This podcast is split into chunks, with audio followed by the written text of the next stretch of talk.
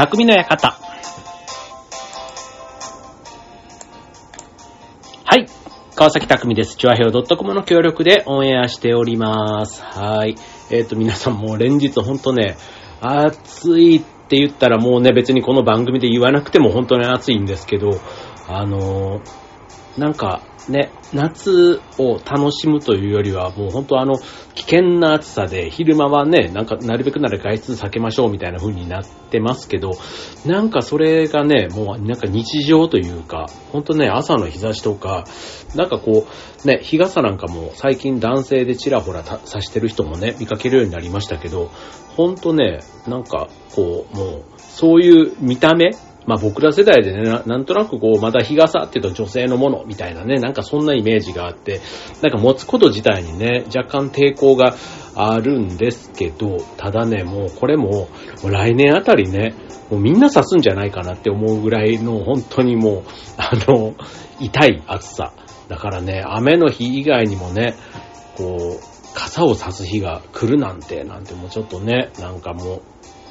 まあ言ってもしょうがないんですけど、まあそれでもね、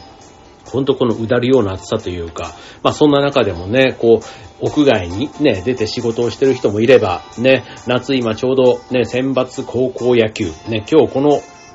オンエアがね、ある時にはもう決勝が終わって、ね、優勝が決まっているタイミングですけども、ね、こちらまだね、えっ、と、これから試合をするところということなので、ちょっと結果はわからないんですけども、ただね、今年の甲子園、ね、あの、100何回目だ ?105 回目ぐらいですかと僕、前回99回というね、振り返ればもう6年前にもなるんですね、の時にね、まだ、あの、上の子が高校生の時に、まさにね、高校生と高校野球っていうね、まあそんなので、ね、あの、関西というか、実家に帰ったタイミングで見に行った記憶がありますけど、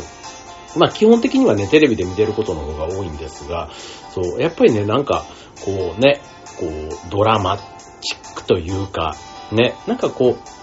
高校生だからね、こう人生もそうだけど、なんか野球も含めてね、なんか不完全さがある。まあそうは言ってもね、県大会を勝ち勝ち抜いてきた学校なので、そういう意味でのね、凄さっていうのはもちろんあるわけなんですけど、まあそれでもね、なんとなくね、この、まだこれから、こう伸びしろがあるというか、ね、なんかそういう、あのー人たちが一生懸命ね、こう、それこそ汗と涙じゃないですけど、なんかそういうののね、代表格、ね、あの、代名詞みたいになっているね、行事かなと思うので、ついついね、注目してしまうわけなんですけど、まあ今年のね、決勝、ね、なんかこう、いろんなね、決勝の時にこう、スター選手だとか、ね、話題になることってあると思うんですけど、ね、今年のね、決勝も、えっと、仙台育英高校と慶応高校ということでね、なんかどっちもね、そういう意味ではなんかもう、決勝に上がるまですごい話題に上がっていた学校ですし、なんかね、こう、こう注目の決勝みたいなところでパッと思い出すのは、ね、それこそもう10年ぐらい、10年以上前ですか。ね、あの、駒大苫小牧と早稲田実業。ね、早稲田のね、えっ、と、マー君と、うんと、あとは、あの、ハンカチ王子のね、えー、対決みたいなね、なんか、ああいったところなんかもね、すごいもう、それだけで、こう、話題性があって、注目、ね、野球ファンじゃなくても注目しちゃう。なんか、要は、にわかファンみたいな人もね、見ちゃうみたいな、そんなのがあったかなと思うんですけども、今日はね、せっかくその野球の決勝ということでね、えっ、と、この2チームの、しかも、ちょっとね、監督にスポットを当ててお送りしたいと思います。ということで今日のテーマは、えー、選抜高校野球、夏ということでお送りしたいと思います。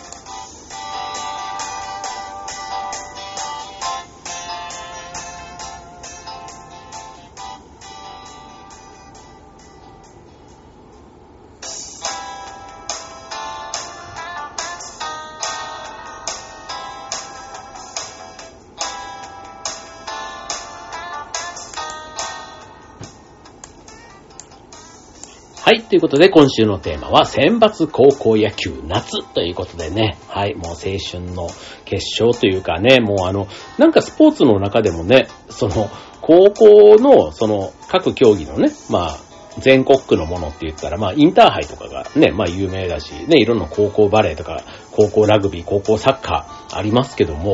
ね、ある意味この全試合が中継される競技っていうことで言うと、ね、高校野球のその存在感ってすごいなって思うんですよね。そう。で、さすがにあの、いろんなね、それぞれのスポーツもこう優勝のね、あの決定戦とかになってくると中継とかしてますけど、ただね、こうぜ、ね、ラジオもテレビもね、こう NHK でとかね、なんかそういうレベルでやるかって言ったらね、なかなかそうじゃないなみたいな感じがあると思うんですけども、まあでもね、それがゆえにこう、エンターテイメント性がある、ね、なんか、こう、ちょっとスポーツの枠を超えたエンターテイメント感があるなっていうふうには思うんですけども、はい、まあそんな中でもね、いろんな、あの、選手だけではなくて、監督も注目される高校野球ですけども、まあ、今年ね、仙台育英高校と慶応高校ということでね、それぞれの監督、ね、結構あの、ね、買った際のインタビューもそうですし、もうあの、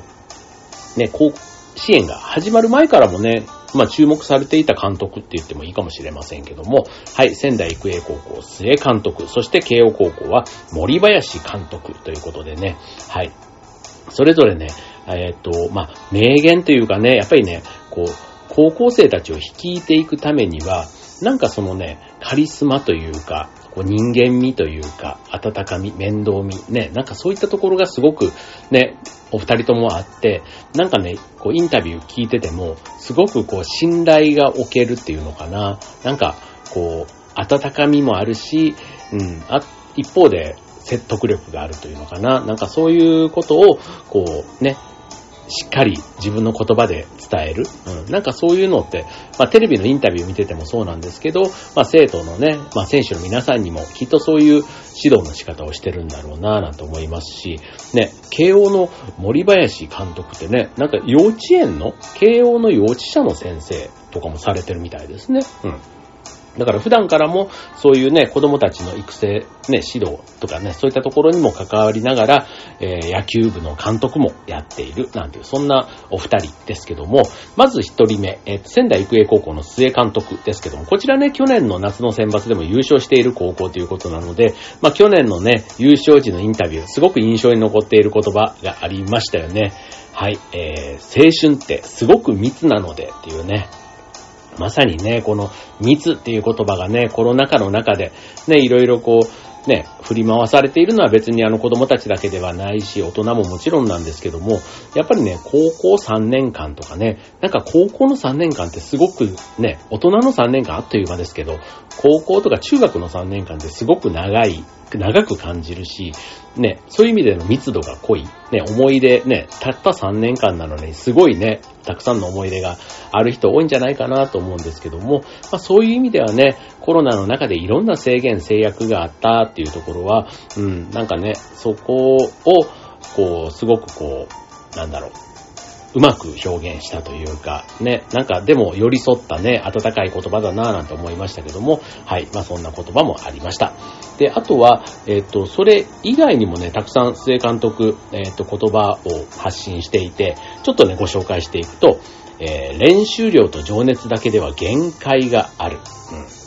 ね、もうこれはね、ほんと優勝っていうね、あのトップに立ったことがあるからこその、まあ、説得力のある言葉かなとも思いますよね。これそうじゃなかったらね、なかなかね、ちょちょっと伝わりづらいところあるような気もします。はい。続いて、えー、監督は生徒に夢と希望を与えるモチベーターでないといけない。うん、これもね、深いというかね、これなんかね、自分が、例えば会社のね、こう、先輩とか上司みたいな立場になったり、あとはまあ親っていう立場でも置き換えてもいいかもしれないですね。なんかね、その子供に対して、生徒に対して、ね、部下に対してとかね、なんかそういった時にね、夢と希望を与えるモチベーターでないと。ね、これね、ほんとね、あの、うん、ね、夢と希望、どうでしょうね。なんか、こう、ね、僕僕もそんね、なんか日本でずっと生まれ育ってたりするとね、なんかね、日本って結構そういう意味では、ね、夢とかそういうのに対して、ね、こう、あんまりこう、ポジティブにならないっていうのかな、すごい、ある意味冷めている。うん。で、国に対してとかね、なんかすごく悲観的とかね、なんかそういった国民性というかね、あるって言われていますけども、まあそういう中でもね、なんか、やっぱり夢と希望を別にみんな捨ててるわけではない。だから、リーダーになる人にはやっぱりそういったメッセージを常に出してほしいみたいなね、そこにモチベーションを感じるなんていうのはね、すごくわかりますね。まあなんかね、あの、うん、わかる。はい。で、続いて、えー理念は変えないけど、正しいと信じてきたことをやめることも必要ですと。まあ理念ってね、一番まあ根っこにある大きなね、トップにある部分ですけども、まあ今までね、常識、正しいと信じてきたことを、ある意味ね、ここで見直すって、ななんかそれもね、ある意味リーダーの決断力みたいなところなのかな。ね、もちろんその時にね、抵抗勢力もあったりね、いろいろ反発もあるかもしれませんけども、やっぱりね、このあたりも監督としてしっかり踏ん張って結果を残していくなんていうところで、ね、結果を出せば、まあ全てがね、まあ、あの、勝てば官軍みたいなところのね、あれだと僕はやっぱ思いますけども、はい、続いて、えー到達しようとしていた未来とは全然違う場所でもバッドエンドかどうかはわかりませんということで、はい。うん、なんかね、これも、あの、ある意味ちょっと楽観的というか、ね、やっぱりね、あの、何でも思い通りにはならないっていうことですよ。うん。何でも思い通りにならないけど、まあそれがね、思い通りにならなかったから不幸かっていうとそうでもないよねっていう、ある意味ね、またこれもね、あの、明るい言葉だなって思いますよね。うん。なんか、こう、あの、相談した時にそうやって言われると、なんかちょっと明るい希望を持てるっていうのかな。うん。はい。続いて、えー学びとは、目の前、目の前のことを一生懸命やることです。はい。これも本当にあの、当たり前っちゃ当たり前ですよね。うん。なんかね、目の前のことを一生懸命やるって簡単そうで、意外となんか、あの気が向かないとか、これはやりたくなかったとかね、なんか言い訳をつけながら、意外とやらないことに対しての、こう、説明をするみたいなとこってあると思うんですけども、まあ、とりあえずね、やってみる。石の上にも3年じゃないですけど、なんかそういうことをやってみたら、そこに対しても何か得るものがあるみたいな、ちょっとそれぐらいのね、ちょっとやっぱりこう、楽観的な発想っていうのも大事なのかなって思いますね。はい。えー続いて、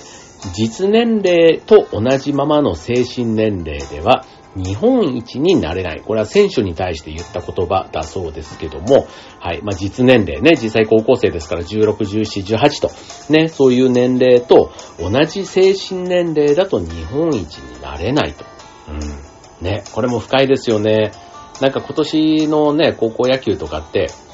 結構あの、ね、今日の対戦相手の、えっ、と、慶応高校の応援団がすごいと。だからその迫力に飲まれるみたいなね、なんかそういった応援がね、飲むみたいなのって、これ、えっ、と、船橋でもね、去年あの、えっ、と、夏、一律船橋高校で千葉県代表で出た学校なんかも、その、神曲なんて言われるね、えー応援歌が、応援ソングがあって、まあそれを流すと、まあ選手はね、まあ活躍、えっ、と、ホームラン打ったりとかするし、ね、すごくそれに、ね、結構、味方はそれを力にし、まあ相手をある意味ね、ちょっと圧倒するみたいなところの話を聞いたことがありますけども、ある意味なんかそういうね、えーアウェイな環境になった時に問われるのが、まあ精神力ということで言うと、うん、ちょっと実年齢よりも大人な、ある意味冷静な、ね、客観的にね、見る、見方が必要なのかなと思いますね。はい、続いて、えー、最後、ね、えー初戦から超強豪校と試合をさせていただいて、そろそろエネルギーがつきそうなので、東北6県の皆さん、東北に縁やゆかりのある方は、甲子園にパワーを送ってもらえたら、みんなの気持ちを持って戦いたいと思っています。ということで、これはね、ほんとまた今度、東北ね、去年が、あの、白川の関をね、初めて夏の高校野球の優勝旗が超えたっていうのもね、話題になりましたけども、まあそういう意味ではね、東北、ね、白川の関から上っていうところが、一つまたね、東北6県を一体感、ね、そこにこう、一緒になって、みたいな感じのね、すごくまた励みになるメッセージですよね。はい。まあなんかそういう意味ではね、あの、まあ東北として、まあ今回ね、決勝戦に残っているっていうところですから、まあ実際にね、これあの仙台育英途中、えっと、福島のね、代表と、えっと、聖光学院とね、対戦したりもしてますけども、ね、なんかそういうのもありながらも、まあその人たちをね、こう、味方につけながらね、決勝頑張るっていうなんていうのもね、すごくこう、地元への愛着、ね、思いみたいなところもインタビューの中から伝わってくるなというのが、はい、まず仙台育英高校の須江監督の言葉でした。はい。では続いて、ね、ちょっとずるずるっとね、ずらずらっと続いて、森林監督。ね、森林監督ね、まあ、今年ね、えー、103年ぶり、もしね、決勝進出も103年とかなんかそういう話でしたけども、はい。まあ、今年ね、本当にここまでね、勝ち上がってきて、あとはあの、ね、清原選手のね、清原さんの次男である勝治さんが今回ね、出場しているということで、ね、やっぱりね、またこう、甲子園のね、こう申し子みたいなね、父を持つ息子だけに、なんかそれだけでね、スタンドがすごい盛り上がってるなんていうのもね、話題になってますけども、はい。えー、そんな、えー、彼も、彼がいる、ね、慶応高校の森林監督も、いろいろあの、言葉を残されています。はい、えー、せっかく好きで野球をしているのだから、自分自身の意思で野球に取り組んでほしいと。うん。ね、そうですよね。はい。えー、続いて、高校野球を変える。変えなければいけない。うん、ね、このあたりもあの、慶応高校ね、あの、髪の毛がね、特にあの、丸坊主じゃないみたいなところがなんかや、やけに注目されてたかなと思うんですけど、今、高校球児の3割ぐらいがね、もう髪型なんか自由になっているそうですよ。うん。昔はなんか、7割ぐらい、ああだから、その逆、ん？なんだ。今、うん、3割、3、まだ3割ぐらいなのかな？じゃあ逆か。7割ぐらいが今はもういいのかな？そうだそうだ。7割が自由。みんな、なんか、なんかそんな感じ。あ、違う。あ、あかん。あどちだ、どちだ、忘れた。忘れちゃった。忘れちゃった。7割だか3割だか全然違うけど。うん。でもね、あの、間違いなくそういうあの、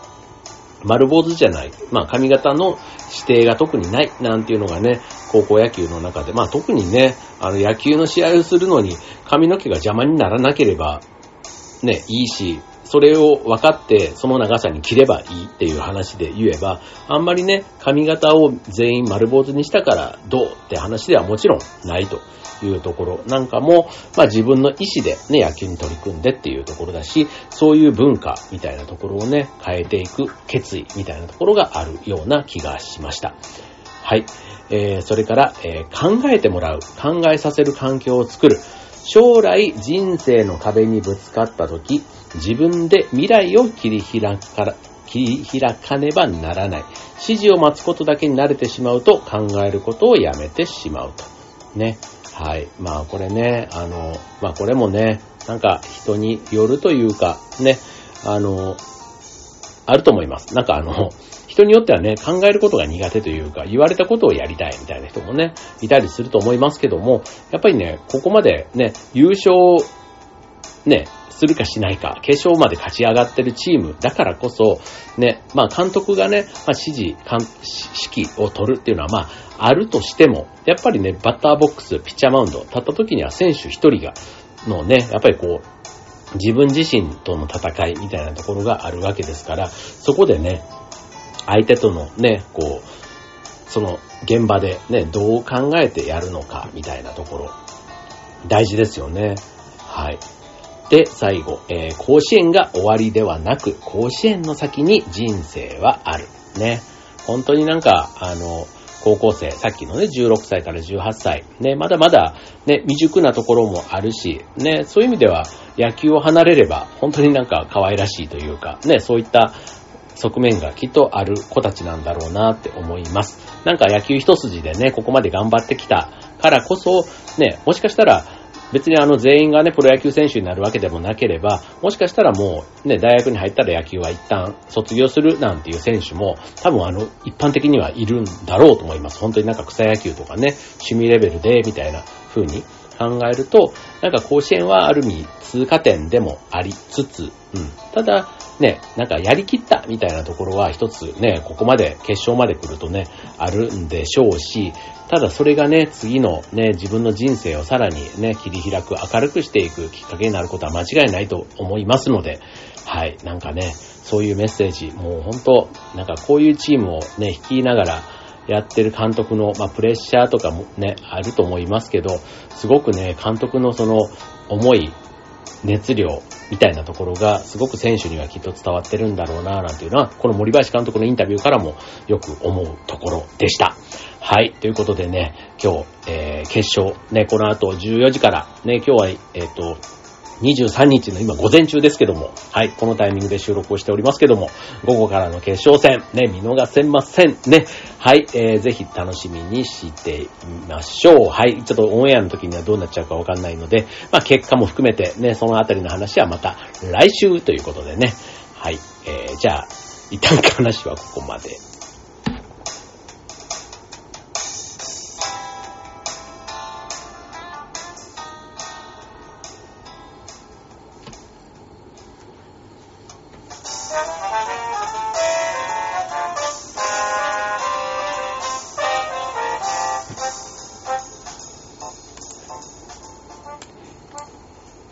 はい。ということで、今日のテーマは選抜高校野球夏ということで、はい。もうなんか、あの、これがね、終わると、ああ、夏、ね、お盆が過ぎて、ああ、夏が終わって、ね、あとは24時間テレビとかね、夏休みの終わりありますけども、ほんとね、なんか、夏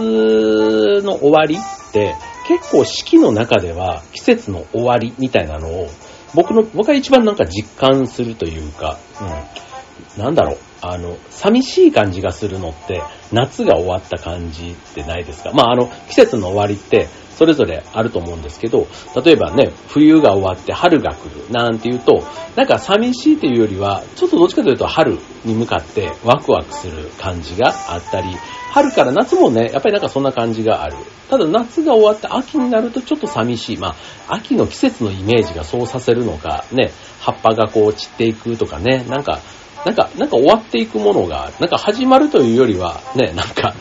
年末に向けてのね、年も終わっていくからとかね、そういうのもあるのかなと思うんですけど、なんとなく一年の中でね、夏ってちょっとピーク感がある季節だなって思うんですけども、はい、まあそんなね、夏も終わって、ね、あの、秋、冬ということで、ね、またこうやってあっという間に一年が終わっていくんだなぁなんて思うんですけども、はい、まあ、ね、今年の夏とかもね、本当になんか、あの、例年と変わり映えがないっちゃな、な、ないのもね、ある意味幸せというか良かったなぁなんて思うんですけど、はい。まあでもね、小さな変化はね、やっぱり毎夏ありますよね。うん、あるし、うん。なんか、じゃあ去年も何だったって言うとすぐに思い出せはしないですけど、ただなんか一年一年ね、なんか違う夏を過ごしてるなーって感じは、あの、今年もしています。はい。ということで、ね、なんか、あの、こう、初めてやること、ね、こう、長い人生の中で、ね、初めてと出会うとかってあんまりこう、な、だんだん少なくなっていくじゃないですか。まあそういう意味では刺激が少なくなっていくっていうのに近いかもしれませんけど、そう、なんかね、そういうこう、新鮮な感動に出会いに、みたいな。そう、先日あの、夏フェスみたいなやつに、初めて音楽フェスですけど行ってきたんですけど、そう、そういうのもね、結構あの、改めてああいうライブで、あの、タオルをこうぐるぐる回したりするあの雰囲気とかね、なんかああいうのって、こう、あの、テレビでは見たことあるけど、こう、ライブで見た時のやっぱり現場のね、あの、熱気っていうのかな。なんかそういうのとかもね、初めて体験して、ああ、まだまだこう、知らないもの、ね、体験してないことっていっぱいあるから、なんかそういうとこへのね、好奇心とか行動力みたいなことはね、うん、なんかこう、衰えずにまたね、あの、各シーズンを楽しんでいけたらな、なんて思います。はい。ということでね、なんかこういう、今日はね、高校野球の話でしたけども、はい。なんかこう、純粋というか、ね、ピュアな情熱の塊みたいなね、なんかそういうね、場面をこう見て、こう胸熱になったりね、なんか感動する機会、ね、なんか今日もまた新しいドラマが生まれるんじゃないかなと、そんなことを期待しながら、はい、今回の放送終えたいと思います。はい、ということで、今週の匠の館、ここまで、バイバーイ。